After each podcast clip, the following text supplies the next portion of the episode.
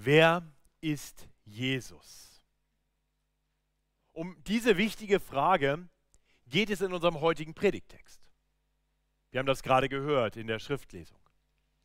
Nachdem wir letzte Woche im Rahmen unserer Predigtserie durch das Lukas-Evangelium davon gehört haben, wie Jesus verhaftet und verraten und letztendlich verleugnet wurde, kommen wir heute zu dem Bericht davon, wie Jesus verhört wird. Und dabei geht es darum herauszufinden, wer ist Jesus eigentlich? Nur die, die ihn verhören, wollen das eigentlich gar nicht wirklich wissen. Sie haben sich längst ihr Urteil über ihn gebildet. Sie sind nicht daran interessiert, die Wahrheit herauszufinden. Sie suchen nur einen Anlass, einen Grund, um ihn letztendlich aburteilen zu können. Ich hoffe, dass wir heute mit einer anderen Herzenshaltung hier sind und wir wirklich mehr verstehen wollen, wer dieser Jesus ist. Von daher hoffe ich, du bist hier und an Wahrheit interessiert. Und dann ist es mein Gebet, dass diese Predigt dir hilft, tiefer einzudringen in die Wahrheit darüber, wer Jesus wirklich ist. Und ich bin davon überzeugt, dass wenn wir ihn mehr erkennen, immer mehr erkennen, dann werden wir ihn immer mehr lieben und ihm immer mehr vertrauen. Das ist mein Gebet für uns heute Abend. Unser Predigtext den wir gerade gehört haben, gliedert sich relativ offensichtlich in vier Abschnitte. In den ersten drei Versen, in Lukas 22, Vers 63 bis 65, sehen wir, wie Jesus vor die Wachleute geführt wird. Wir sehen dann in den Versen 66 bis 71, dass Jesus vor dem Hohen Rat verhört wird. Dann zu Beginn von Kapitel 23, Lukas 23, sehen wir, wie er dann vor Pilatus gezerrt wird. Und schließlich am Ende unseres heutigen Predigtextes, Lukas 23, die Verse 8 bis 12, sehen wir Jesus vor Herodes. Und bei all diesen Verhören, in all diesen verschiedenen Situationen, wird immer wieder darüber spekuliert, wer Jesus ist. Mal in eher ablehnender Weise, mal in fragender Weise. Ist er ein Prophet? Ist Jesus der Christus, der Sohn Gottes? Ist Jesus ein König? Ist Jesus ein Wundertäter? Ich möchte für uns beten, dass wir erkennen, wer er wirklich ist. Himmlischer Vater, so beten wir, dass du sprichst durch dein heiliges Wort. Schenk du uns erleuchtete Augen des Herzens, dass wir Jesus erkennen, als den, der er wahrhaftig ist. Herr, schenk uns die Bereitschaft, uns ins Leben sprechen zu lassen, uns herausfordern, in unserem Denken und Fühlen und Handeln korrigieren zu lassen, wo das nötig ist. Herr, und schenk uns, dass wir im Hören auf dein Wort hineingeführt werden in eine immer weitergehende Anbetung, sodass unser ganzes Leben zu einem lebendigen Gottesdienst wird. Mehr und mehr. Darum bitten wir in Jesu Namen. Amen. Also nachdem Jesus verhaftet worden war, das haben wir am Ende der Predigt letzte Woche gehört, wurde er in das, in, den, in das Haus des Hohenpriesters geführt. Dort im Hof hatte Petrus äh, Jesus dreimal verleugnet. Und was Lukas nicht berichtet, das wissen wir ja nur aus den Parallelberichten, ist, dass er im Haus des Hohenpriesters in der Nacht vor den Hohenpriester geführt wurde und er stellt ihm einige Fragen, da waren auch noch Diener involviert und das äh, nahm keinen besonders guten Verlauf. Aber all das war nur Vorgeplänkel, das war letztendlich bedeutungslos, weil dort in der Nacht noch nichts passieren konnte. Nach jüdischem Recht konnte einem Angeklagten erst nach Sonnenaufgang der Prozess gemacht werden. Und deswegen wird Jesus dann letztendlich den Wachleuten übergeben, die bis dahin auf ihn aufpassen sollen. Und das sehen wir in den Versen 63 bis 65. Wir sehen, wie er vor den Wachleuten ist und wir sehen, dass diese Wachleute nicht einfach nur aufpassen. Sie verhalten sich wie so ein paar pubertierende Jungs. Ja, wie, wahrscheinlich stacheln sie einander gegenseitig an, ihr Opfer zu schlagen und ihn zu verspotten. Irgendwer hatte behauptet, dass Jesus ein Prophet sei. Und das war aus ihrer Sicht offensichtlich völliger Blödsinn. Ein echter Prophet ist doch nicht so eine armselige Kreatur. Das war ein Loser-Typ. Das war einer, den man eben auf dem Pausenhof aussondert und bei dem dann die anderen Jungs mal so ihren Dampf ablassen. Und so, und so verhielten sie sich und sie trieben ihr zynisches Spiel und verspotteten den Gedanken, dass er ein Prophet sein könnte. Nicht so lesen wir das hier Äh, sie verdeckten sein Angesicht, schlugen ihn und sagten dann zu ihm, Weissage, wer ist, der dich schlug? Und Jesus, der ließ das alles geschehen. Dabei wissen wir, dass er tatsächlich ein Prophet war. Er, er hätte sofort sagen können, wer ihn dort schubst. Jesus hatte das von sich mehrfach deutlich gesagt, schon zu Beginn seines öffentlichen Wirkens, als er äh, seine erste große Predigt in seiner Heimatstadt Nazareth in der Synagoge gehalten hatte. Da, da war er auf Ablehnung gestoßen und hatte daraufhin gesagt, wahrlich ich sage euch, kein Prophet gilt etwas in seinem Vaterland. Äh, deutlich später, als er schon auf dem Weg war nach Jerusalem, wo er nun angekommen ist, wird er gewarnt, dass äh, das gefährlich werden könnte, für ihn nach Jerusalem zu gehen. Aber Jesus entgegnete denen, die es gut mit ihm meinen, und sagte, doch muss ich heute und morgen und am folgenden Tag noch wandern, denn es geht nicht an, dass ein Prophet umkomme außerhalb von Jerusalem. Jesus ließ keinen Zweifel. Er, er ist ein Prophet. Und wir haben das dann auch gesehen, in dem, wie er gesprochen hat. Ey, so wie all die anderen Propheten vor ihm, rief er die Menschen zur Umkehr. Er rief sie zur Buße. Tut Buße. Er verkündete ihnen den Weg Gottes. Er rief sie dazu, zu Gott umzukehren und Gott zu vertrauen. Tut Buße und glaubt. Und er verkündigte ihnen, so wie alle Propheten zuvor, den guten Plan Gottes, eine zukünftige Hoffnung. Jesus sprach als Prophet in das Leben der Menschen. Und immer wieder sprach er ganz direkt, ganz persönlich in das Leben von Menschen. Er offenbarte tiefe Einsicht in die Herzen der Menschen. Ich möchte dich heute Abend fragen, ist dir klar, dass Jesus ein Prophet ist? Ein Gesandter Gottes, der mit göttlicher Wahrheit in dein Leben hineinspricht. Nicht nur weil, weil Jesus von so vielen Menschen abgelehnt wird, sollten wir nicht schlussfolgern, dass, dass er letztendlich unbedeutend ist. Das war damals so, das ist heute so. Menschen werden ihn ablehnen und verspotten, so wie sie es damals getan haben.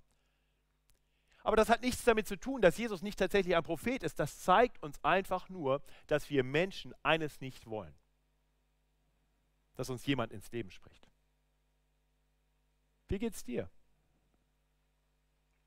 Bist du bereit, dir ins Leben sprechen zu lassen, dich herausfordern zu lassen, dir sagen zu lassen, wo du auf Abwägen bist? Bist, bist du bereit, dir sagen zu lassen, so nicht mehr, kehr um? Ich glaube, wenn wir ehrlich sind, dann müssen wir anerkennen, dass, dass dieser prophetische Dienst, den er heute noch durch sein heiliges Wort tut und in der Verkündigung seines Wortes, dass der uns allen immer mal wieder nicht so gut gefällt. Er tritt uns auf die Füße. Aber er tut das, weil er uns liebt. Er tut es, weil er es gut mit uns meint. Deswegen ruft er uns von falschen Wegen zurück. Ich hoffe und bete, dass du erkennst, dass Jesus ein Prophet ist, der aus Liebe in dein Leben hineinspricht. Seine Wachleute verkannten ihn. Sie kamen gar nicht auf die Idee, dass er tatsächlich ein Prophet sein könnte. Und Jesus tut ihnen auch nicht den Gefallen und offenbart sich hier nun. Er hätte ja nun einem dieser Schläger sagen können, übrigens, ich weiß, wie du heißt und ich weiß übrigens mehr über dich als du selbst. Ich kann mir vorstellen, die wären ganz schön blass geworden. Aber das war nicht sein prophetischer Auftrag.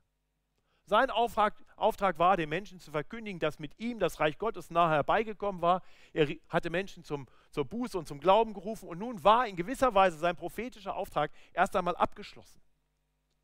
Und deswegen schweigt er, deswegen erträgt er all das. So wie einer seiner Vorgänger, der Prophet Jesaja, gesagt hatte: Als er gemartert war, litt er doch willig und tat seinen Mund nicht auf. Nun, dann kam der Morgen. Nun konnte Jesus vor den Hohen Rat geführt und ihm der Prozess gemacht werden. Und wir lesen dann hier ab Vers 66, äh, wie sie ihn dann hinterfragen. Vers 67, bist du der Christus? So sage es uns. Das ist eine gute Frage. Bist du der Christus? Und darum geht's. Wer ist Jesus? Nur, nur das ist keine offene Frage. Die dort versammelten religiösen Leiter, die haben längst ihr Urteil über Jesus gefällt. Das haben wir in den letzten Wochen ja immer wieder gesehen. Wenn wir ein bisschen weiter zurückdenken in Lukas 20, da hatten sie ihm alle möglichen Fangfragen gestellt. Nicht, weil sie wirklich etwas erfahren wollten, sondern weil sie ihn dazu bringen wollten, etwas zu sagen, auf deren Basis sie ihn dann anklagen und verurteilen konnten. Äh, schließlich hatten sie einen seiner Jünger, Judas, Geld dafür versprochen, wenn er ihn Jesus ausliefern würde. Und nun war es soweit. Sie hatten Jesus gefangen genommen und jetzt brauchten sie noch ein rechtskräftiges Urteil. Sie brauchten irgendeine Aussage von Jesus, mit der er sich selber klar verurteilt. Das brauchten sie, damit sie ihn dann vor den römischen Statthalter Pontius Pilatus zerren konnten. Der Hohe Rat konnte Jesus nicht einfach umbringen. Sie konnten kein Todesurteil vollstrecken. Ähm, Judäa war damals unter römischer Besatzung und es stand den Juden nicht zu, selber Todesurteile zu vollziehen. Deswegen brauchte man die Römer. Deswegen brauchte man ein Urteil, das man nun vor Pilatus bringen konnte. Jesus durchschaut ihr böses Spiel und erst einmal entgegnet er ihnen, sage ich es euch, so glaubt ihr es nicht. Und dann weiter in Vers 68, frage ich aber, so antwortet ihr nicht. Äh, Jesus sagt letztendlich ganz deutlich, wisst ihr, ihr, ihr seid doch gar nicht an der Wahrheit interessiert. Ich kann sagen, was ich will. Ich kann euch alles erklären. Ihr wollt es nicht wissen.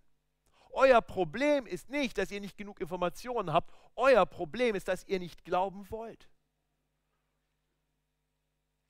Das haben wir immer wieder gesehen, gerade in den, in den ganzen Streitereien, den vielen Fragen in Kapitel 20. Da hatten wir auch gesehen, wie Jesus auch seinen Gegnern einst eine Frage gestellt hatte. Die Frage danach, ob die Vollmacht von Johannes dem Täufer vom Himmel oder von den Menschen kam. Und sie war nicht bereit darauf zu antworten. Äh, sie haben gar nicht überlegt, was es sein könnte, sondern sie haben abgewogen und haben gesagt, was sagen wir das, dann das, dann sagen wir das, dann das. Oh, wir wissen es nicht. Jesus hat das alles durchschaut. Die Menschen wollten einfach nicht wahrhaben, dass Jesus tatsächlich der Christus, der von Gott gesandte, lang verheißene Messias ist. Und ich möchte dir wiederum die Frage stellen, weißt du das? Ist dir klar, dass Jesus der schon im ganzen Alten Testament verheißene Messias ist. Griechisch übersetzt Christus. Wenn du dir nicht sicher bist, dann möchte ich, dass du mich nicht falsch verstehst. Es ist gut, die Frage danach zu stellen.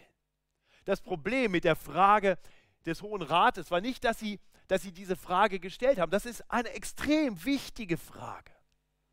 Das Problem war, dass sie sie mit einer Herzenshaltung gestellt haben, die gar nicht nach einer Antwort suchte.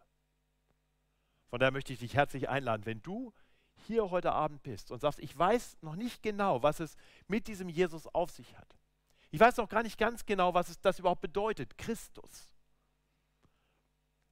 Dann sei herzlich eingeladen, komm mit uns ins Gespräch. Gott liebt solche Fragen und er hat uns Christen, uns, die wir Jesus als den Christus erkennen durften, beauftragt, unseren Glauben weiterzusagen, ihn zu bezeugen. Wir sind hier versammelt, unter anderem, um denen, die noch nach Antworten suchen, zur Seite zu stehen. Geh mit deinen Fragen nicht wieder nach Hause, stell sie und erlaube uns dir zu helfen, Antworten auf diese wichtigen Fragen zu finden. Das wollten die Männer des Hohen Rates nicht tun. Sie suchten keine Antworten, sie suchten nur Worte, mit denen sie Jesus letztendlich verklagen konnten. Nun, Jesus war bereit, ihnen etwas zu sagen. Und wir sehen in Vers 69, wie er sich nun selbst identifiziert und über sich selber sagt, von nun an wird der Menschensohn sitzen zur Rechten der Kraft Gottes. Das klingt jetzt im ersten Moment erstmal so, als wenn Jesus jetzt irgendwas ganz anderes anspricht. Bist du der Christus? Von nun an werden wir den Menschensohn sitzen sehen zur Rechten der Kraft Gottes. Aber, aber Jesus beantwortet die Frage und er wurde auch so verstanden. Denn für seine Ankläger war klar, dass Jesus hier Worte aufgreift, die ganz klar sich auf den Messias beziehen. Worte aus dem Propheten Daniel. Wir haben diese Bezeichnung, diesen messianischen Titel Menschensohn immer wieder bedacht. Jesus hat ihn häufiger auf sich selbst angewandt und damit deutlich gemacht, ja, ich bin der Messias. Ich bin der von Daniel und von vielen anderen Propheten verheißene Messias. Daniel hatte in dieser Beschreibung des Menschensohns gesehen, wie der Ewige zum Ewigen kommt, wie, wie der Messias, der Christus zu Gott dem Vater kommt und bei ihm Macht, Ehre und Reich empfängt, den ewigen Königsthron zur Rechten Gottes besteigt. Den religiösen Führern war sofort klar, dass Jesus hier über sich selbst nun in Anspruch nahm, der Messias zu sein, der Christus zu sein. Nur in dem Moment, wo sie verstehen, Jesus sagt, ja, ich bin's, was wäre die richtige Reaktion des Hohen Rates gewesen? Auf die Knie zu gehen und ihn anzubeten. Der Messias, der Christus ist erschienen. Aber das ist nicht das, was sie im Sinn haben. Ganz im Gegenteil. Sie haken gleich noch nach. Sie wollen noch ein bisschen mehr aus ihm herauslocken. So heißt es dann, beginnend in Vers 70. Bist du der Sohn Gottes? Bist du Gottes Sohn? Und wiederum, er leugnet es nicht. Er sagt es, ihr sagt es, ich bin es. Und dann ist für sie alles klar. Sie sprachen, was bedürfen wir noch eines Zeugnisses? Wir haben es selbst gehört aus seinem Munde. Alles klar. Er hat sich verleugnet. Er ist ein Gotteslästerer. Wir können ihn verklagen. Wir können ihn jetzt zum Tode verurteilen lassen. Wie kann ein Mensch für sich in Anspruch nehmen, Gott, Gottes Sohn zu sein? Und ganz ehrlich, wenn irgendwer von uns das tun würde, wäre das Gotteslästerung. Es wäre bei Jesus Gotteslästerung, es sei denn, er ist wahrlich Gottes Sohn. Und genau das hatte Gott der Vater doch immer wieder bezeugt. Schon bei Jesu Taufe kam doch die Stimme aus dem Himmel hörbar. Du bist mein lieber Sohn, an dem ich wohlgefallen habe. Als Jesus mit drei seiner Jünger auf dem Berg war und verklärt wurde, wieder die Stimme des Vaters aus dem Himmel. Das ist mein lieber Sohn, auf ihn sollt ihr hören. Und das größte aller Zeugnisse von Gott dem Vater steht noch bevor. Denn so wie Jesus es mehrfach angekündigt hat, würde Gott der Vater ihn bestätigen als seinen ewigen Sohn und würde ihn von den Toten zurückbringen. Jesus verdient die Anbetung aller Menschen. Er ist der menschgewordene Gott. Er ist der lang verheißene Christus. Er ist der Heilige. Der heilige, ewige Gott kommt zu uns Menschen. Er verdient unsere Anbetung. Aber diese Menschen wollen ihn nicht anbeten, sie wollen ihn töten. Und so zerren sie ihn vor Pilatus. Wir lesen das zu Beginn von Kapitel 23. Da heißt es, und die ganze Versammlung stand auf und sie führten ihn vor Pilatus und fingen an, ihn zu verklagen und sprachen, wir haben gefunden, dass dieser unser Volk aufhetzt und verbietet, dem Kaiser Steuern zu geben und spricht, er sei Christus, ein König. Was ein Ankläger hier tun, ist das, was böse Menschen sehr gerne tun. Sie vermischen ihre Lügen mit ein bisschen Wahrheit. Nur Lüge, das fällt auf, das merkt man. Aber, aber Lüge und Wahrheit miteinander vermengt, das könnte durchgehen. Und so lügen sie erstmal über ihn. Sie sagen, er hat das Volk verhetzt, er hat verboten, dem Kaiser Steuern zu zahlen. Das ist offensichtlich falsch. Jesus hat nie das Volk verhetzt und erst recht nicht hat er verboten, dem Kaiser Steuern zu zahlen. Äh, tatsächlich haben wir in Kapitel 20 gesehen, dass er gefragt wurde, soll man dem Kaiser Steuern zahlen? Und er hatte gesagt, gebt dem Kaiser, was des Kaisers ist. Aber sie sagen zu Recht, dass er für sich in Anspruch nimmt, der Christus zu sein. Und in gewisser Weise hat er auch, dass das durch das, diese Bezeichnung aus Daniel 7 deutlich gemacht, er versteht sich selbst als König. Und das ist das, was sie jetzt hier vor Pilatus bringen. Die Anklage, dass er der Christus ist, interessiert Pilatus wahrscheinlich weniger. Äh, Pilatus war kein Jude, das war für ihn wahrscheinlich eher eine innerjüdische Angelegenheit. Messias her oder Messias hin, das ist alles eigentlich egal. Ähm, das sollen die Juden unter sich klären, ob es überhaupt so einen gibt und wer das ist, was geht das mich an? Aber König? König, das war interessant. König, das war ein Problem, denn es gab nur einen und es kann nur einen geben, den Kaiser in Rom. Und wenn hier einer aufsteht und Trouble macht und behauptet, ein König zu sein, das war relevant. Dem musste Pilatus nachgehen. Und das tut Pilatus. Er ist klug genug, sich selbst ein Bild zu machen und Jesus selbst zu fragen. Bist du der Judenkönig? Und Jesus antwortet tatsächlich und sagt, du sagst es. Das heißt, Jesus bekennt ohne Umschweife, ja, ich bin ein König. So steht er hier vor Pilatus. Und Pilatus ist herausgefordert, sich zu überlegen, erkenne ich ihn als König an? Sollte ich aufhören, dem Kaiser in Rom zu dienen? Ist das der richtige König? Pilatus sieht ihn an und denkt, das ist irgendwie Quatsch. Der, ein König? Der, das, ist, das ist eine harmlose Witzfigur, der ist, der ist doch unbedeutend. Aber, aber der Hohe Rat, was die da sagen, das ist doch auch völliger Blödsinn. Das ist doch harmlos. Guck dir dieses armselige Kerlchen an. Und, und so kommt Pilatus zu seinem Urteil, wo er letztendlich gar nicht urteilen muss. Er sagt, ich finde keine Schuld an diesem Menschen. Wir wissen nicht genau, was Pilatus in Jesus sah, aber offensichtlich sah er keine Gefahr in ihm. Aber er sieht in ihm eben auch nicht den König, vor dem er sich beugen und dem er dienen sollte. Aber genau das hat Jesus verdient, dass wir uns vor ihm beugen, dass wir ihm dienen.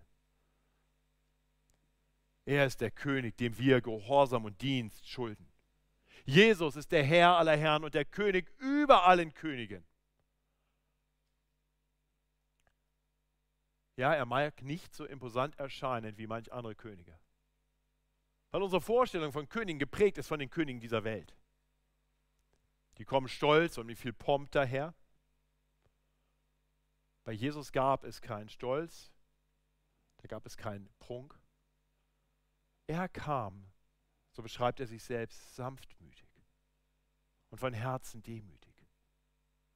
Er war so ein ganz anderer König, ein ganz anderer Herr als all die hohen Herren dieser Welt. Ich habe heute nach einem der Gottesdienste mit jemandem gesprochen, der mir sagte, ich tue mich schwer mit dem Gedanken, dass Jesus König ist, weil ich so viel schlechte Autorität in meinem Leben erlebt habe. Oh, was für eine gute Nachricht. Dieser König ist so ganz anders. Äh, tatsächlich hatte Jesus seinen Jüngern selbst erklärt, was es heißt, ein guter Herrscher zu sein. Er hat gesagt, wer groß sein will unter euch, der soll euer Diener sein. Und äh, wer unter euch der Erste sein will, der soll aller Knecht sein. Und dann hat er angekündigt, wie er selber als König, als der Menschensohn hier auf Erden agieren würde. Er hat gesagt, ich bin nicht gekommen zu euch, um mir von euch dienen zu lassen. Das wäre sein gutes Recht gewesen. Sich auf seinen Thron zu setzen und sagen, hier ist Gottes Sohn, hier ist der König aller Könige, kommt und dient mir. Aber nein, er ist nicht gekommen, dass er sich dienen lasse, sondern dass er diene und sein Leben gebe als Lösegeld für viele.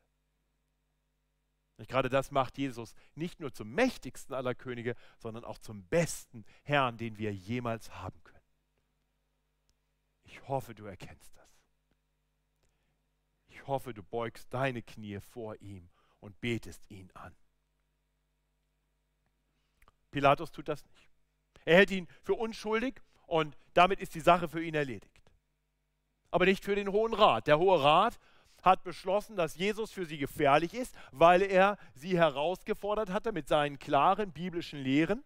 Und so sind sie voller Hass darauf bedacht, ihn umzubringen, ihn aus dem Weg zu räumen. Sie lassen nicht locker. Wir sehen das hier ab Vers 5.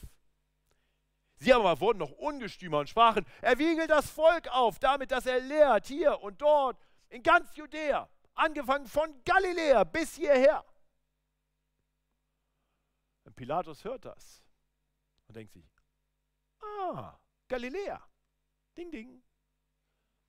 Das ist jetzt die Chance, das Problem loszuwerden.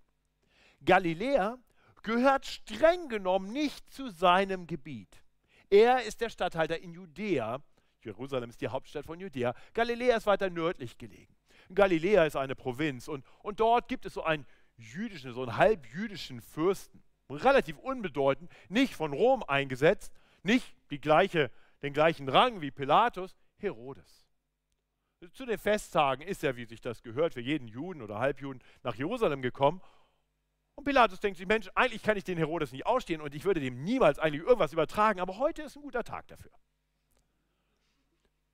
Dann soll doch Herodes sich mit Jesus auseinandersetzen. Wir lesen später übrigens, dass die beiden darüber Freunde wurden. Ähm, klar, Herodes fühlte sich geschmeichelt von Pilatus, die beiden waren mal einer Meinung, was sonst nicht vorkam. Aber seht ihr, was, was Pilatus hier letztendlich tut? Er tut genau das, was ganz viele Menschen auch heute noch tun. Vielleicht etwas, das du auch heute noch tust. Er sucht Wege, um sich nicht klar gegenüber Jesus positionieren zu müssen. Vielleicht bist du schon eine ganze Zeit hier, vielleicht kommst du regelmäßig in die Gottesdienste und hörst viel über Jesus und denkst, oh, das ist interessant. Und das sollte der mal hören. Ich hoffe, der hat die Predigt gehört. Oh, die Predigt wäre bestimmt gut für Sie. Und wenn man dich fragt, dann bleibst du möglichst im neutralen Modus. Ja, ja, es war sehr interessant. Wisst ihr, das ist das Grundproblem, dass, dass Jesus von uns eine Positionierung erfordert. Es gibt kein, kein na, warten wir mal, gucken wir mal, schauen wir mal, ist mir egal. Entweder bist du für ihn oder du bist gegen ihn. Pilatus will sich nicht positionieren und so schiebt er Jesus ab. Der Weg funktioniert nicht, das wird auch Pilatus noch merken. Jesus kommt wie so ein, so ein Bumerang zurück zu ihm. Aber darüber denken wir nächste Woche nach. Hier lesen wir, wie Jesus nun zu Herodes geführt wird. Und Herodes freut sich darüber, dass Jesus zu ihm kommt. Wir lesen das ab Vers 8. Als aber Herodes Jesus sah, freute er sich, denn er hatte ihn längst, er hätte ihn längst gerne gesehen. Denn er hatte von ihm gehört und hoffte, er würde ein Zeichen von ihm sehen. Und er fragte ihn viel. Ja, Herodes, wie gesagt, Regionalherrscher in Galiläa. Galiläa war die Region, wo Jesus aufgewachsen war und wo er den Großteil seiner Wunder getan hatte. Herodes hatte sicher viel mitbekommen von all dem, hatte viel davon gehört er hatte gehört, wie Jesus viele Kranke geheilt hatte, wie er böse Geister ausgetrieben hatte, wie er Tote auferweckt hat, wie er viele weitere Wunder getan hatte. Und Herodes hatte gedacht, Mensch, das, das ist spektakulär, das will ich auch mehr erleben. Und jetzt endlich Jesus bei ihm, direkt vor ihm, live und in Farbe. Wunder, tu ein Wunder für mich, Jesus, komm, mach was, zeig mir was, mach was für mich. Aber darauf lässt sich Jesus nicht ein. Jesus performt nicht auf Auftrag. Und, und das gefällt Herodes nicht. Er, ist enttäuscht, er ist frustriert, er wendet sich ab, er hat nichts dann mehr für Jesus über. Wir sehen das im Fortgang. Ihr Lieben, ich glaube, auch das finden wir immer wieder in christlichen Gemeinden. Menschen, die viel von Jesus gehört haben, die kommen und sagen, dieser Jesus, der, der soll ja ein Wundertäter sein. Jesus, der soll doch allmächtig sein. Jesus, mach was für mich. Jesus, ich habe gewisse Nöte und ich bringe dir meinen Wunschzettel. Lieber Herr Jesus, A, B, C, D, E. Betest du manchmal so? Also keine Gebete der Anbetung, des Lobpreises, keine Gebete des Sündenbekenntnisses, kein Bitten um Gnade, sondern einfach meinen Wunschzettel Jesus vorlegen. Ja, und wenn Jesus dann nicht performt, dann sind wir frustriert. Dann haben wir nichts mehr für ihn über. Das ist genau das, was wir hier erleben. Dabei verpasst Herodes, Jesus als Wundertäter zu erleben. Denn Jesus tut Wunder für jeden, der sich ihm zuwendet. Jesus ist ein mächtiger Wundertäter, der jedem, der sich ihm im Glauben zuwendet, das größte Wunder überhaupt schenkt. Er macht geistlich tote Menschen lebendig. Er macht Menschen, die geistlich blind sind, die Augen auf, sodass sie sehen können. Er schenkt geistlich tauben Menschen Gehör, sodass sie sein Wort wahrhaft verstehen. Jeder, der so zu Jesus kommt und sagt, Herr, hilf mir, dich wahrhaft zu erkennen. Herr, ich erkenne, wie geistlich tot ich bin. Tu was für mich. Der findet Hilfe bei Jesus. Und ganz ehrlich, das sind wir alle. Wir alle brauchen dieses Wunder. Denn wir alle haben letztendlich Probleme mit unseren Herzen. Wir haben einen Geburtsdefekt. Unsere Herzen schlagen nicht so, wie sie sollten. Unsere Herzen wollen immer wieder das Falsche. Und sie bringen uns dazu, das Falsche zu tun.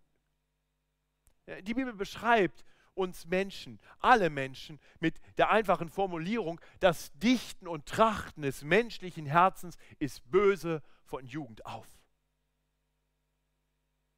Und weil wir dieses Problem haben, weil wir eigentlich steinerne Herzen haben, weil wir, weil wir in geistlicher Hinsicht tot sind und den ewigen Tod erwarten, kommt Gott in Jesus Christus in diese Welt. Er ist der große Wundertäter, der gekommen ist, um Tote lebendig zu machen. Er kommt mit seiner Heilsbotschaft, sodass jeder, der sich ihm zuwendet im Glauben, vom Tod zum Leben durchdringt. Das ist das große Wunder, das Jesus auf der Herodes getan hätte, wenn er sich ihm doch nur zugewandt hätte im Glauben. Aber Herodes suchte keinen Retter. Er suchte nur eine fromme Show. Und weil Jesus seine Neugier nicht befriedigte, war er frustriert. Wir sehen das im Fortgang. Die hohen Priester und Schriftgelehrten, heißt es im Vers 10, standen dabei und verklagten ihn. Aber Herodes mit seinen Soldaten verachtete und verspottete ihn, legte ihm ein weißes Gewand an und sandte ihn zurück zu Pilatus. An dem Tag wurden Herodes und Pilatus Freunde denn vorher waren sie einander feind. Hey, Herodes hat nichts mehr für Jesus übrig. Äh, Jesus war jetzt uninteressant. Wenn er für ihn nicht performt, dann, dann ist diese harmlose Witzfigur bestenfalls noch gut für ein bisschen Hohn und Spott. Und dann kann man ihn wieder wegschicken. Und so endet unser Predigtext. Also wer ist Jesus? wir haben gesehen, wie Jesus geschlagen, verspottet wurde, verhöhnt wurde, wie er hin und her gezerrt wurde, wie er angeklagt wurde, wie er verhört wurde, wie die Menschen seinen Tod forderten. In all dem, was wir hier lesen, könnten wir denken, Jesus ist ein wahrscheinlich harmloses Opfer. Einer, der seinen bösen Feinden hilflos ausgeliefert ist. Aber ihr Lieben, der Schein trügt der Schein trügt. Jesus hat in all dem alles im Griff. Wenn wir ein bisschen rauszoomen und lesen, was Jesus vorher selbst schon angekündigt hatte und sehen, was nachher geschehen wird, dann wird uns klar, dass alles, was hier geschieht, genau so geschieht, wie es geschehen sollte. All das, so böse es von diesen Menschen ist, so sehr ist es doch von Gott gedacht als guter Plan zur Errettung von Menschen. In, in Jesus kam, der Christus kam, Gott selbst zu uns Sündern, zu Sündern wie diesen Wachleuten, die Jesus nicht ernst nehmen, die seine Worte nicht ernst nehmen, die sich nicht ins Leben sprechen lassen von diesem wahren Propheten. Er ist gekommen für Menschen wie seine Ankläger, die voller Hass in ihrer, in ihrer Sünde blind sind. Er ist gekommen für Feiglinge wie Pilatus, die sich nicht positionieren wollen. Er ist gekommen für Menschen wie Herodes, die eigentlich nur einen Weihnachtsmann haben wollen und gar nicht verstehen, was ihre größte Not ist. Er ist gekommen für Menschen wie dich und mich. Wir alle brauchen ihn. Wir alle brauchen einen Propheten, der uns mit Wahrheit ins Leben spricht. Wir alle brauchen den ewigen Gott, der in unser Leben kommt, um uns aus unserer Sünde zu retten. Wir alle brauchen einen König und Herrn, der uns den Weg weist und uns gut regiert. Wir alle brauchen einen Wundertäter, der uns lebendig macht, wo wir doch geistlich tot sind. Und all das tut Jesus, indem er all den Hohn und Spott und all die Schläge und selbst den Tod, den wir verdient hätten, auf sich selber nimmt und für uns stirbt und dann aufersteht. Weil Gott der Vater ihn bestätigt als seinen ewigen Sohn. Er ist der lebendige Herr. Möchte ich nochmal fragen, ganz persönlich für dich, wer ist Jesus? Erkennst du seine Sanftmut, seine Demut in all dem, was er hier erträgt? Erkennst du, dass du das verdient hättest? Und siehst du dich selbst in all den anderen? Ist das nicht erstaunlich? So ist Jesus. Ich hoffe, du erkennst das. Ich bete, du erkennst Jesus als den Retter, den du brauchst. Und dann tu das, was die Menschen dort hätten tun sollen. Höre auf seine Worte, erlaube ihm in dein Leben zu sprechen mit prophetischer Kraft. Erlaube ihm als dein Gott und König, derjenige zu sein, den du anbetest. Erlaube ihm der König zu sein, dem du mit frohem Herzen dienst. Befiehl dich ihm an. Und vertraue darauf, dass dieser mächtige Gott und König genau weiß, wie es dir geht, wenn du durch schwere Stunden gehst. Er hat gelitten wie wir und war doch ohne Sünde. Er versteht dich in deiner Not. Und er ist der siegreiche König, der all das überwunden hat. Und er wird auch dir erlauben, alle Not zu überwinden, wenn du dich ihm nur anvertraust. Ich bete mit uns. Himmlischer Vater, wir wollen dir danken für deinen lieben Sohn, unseren Herrn und König Jesus. Danke, dass du ihn in die Welt gesandt hast. Nicht um uns zu richten, um uns zu verurteilen, wie wir es verdient gehabt hätten, sondern um uns das Evangelium zu verkündigen, uns zurückzurufen aus unserer Sünde, aus unserem geistlichen Tod hin zu dir. Danke, dass er gekommen ist, sodass wir mit dir vereint sein dürfen. Und danke, dass er gekommen ist als der gute König, der über uns regiert und uns frei macht von der Tyrannei und der Knechtschaft der Herrn dieser Welt, des Fürsten dieser Welt. Danke, dass wir bei ihm Frieden und wahre Freiheit finden.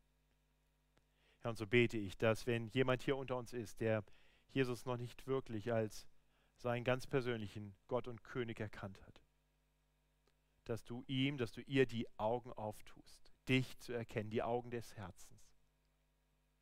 Herr, und ich bete für uns alle, dass wir neu erkennen, was für einen guten König wir in Jesus haben. Was für einen weisen Propheten, dass wir bereit werden, mehr auf ihn zu hören. Dass wir unser Leben mehr leben als einen Akt der Anbetung und dass wir mehr bereit werden, diesem König zu gehorchen und ihm zu dienen, denn er ist würdig. Amen.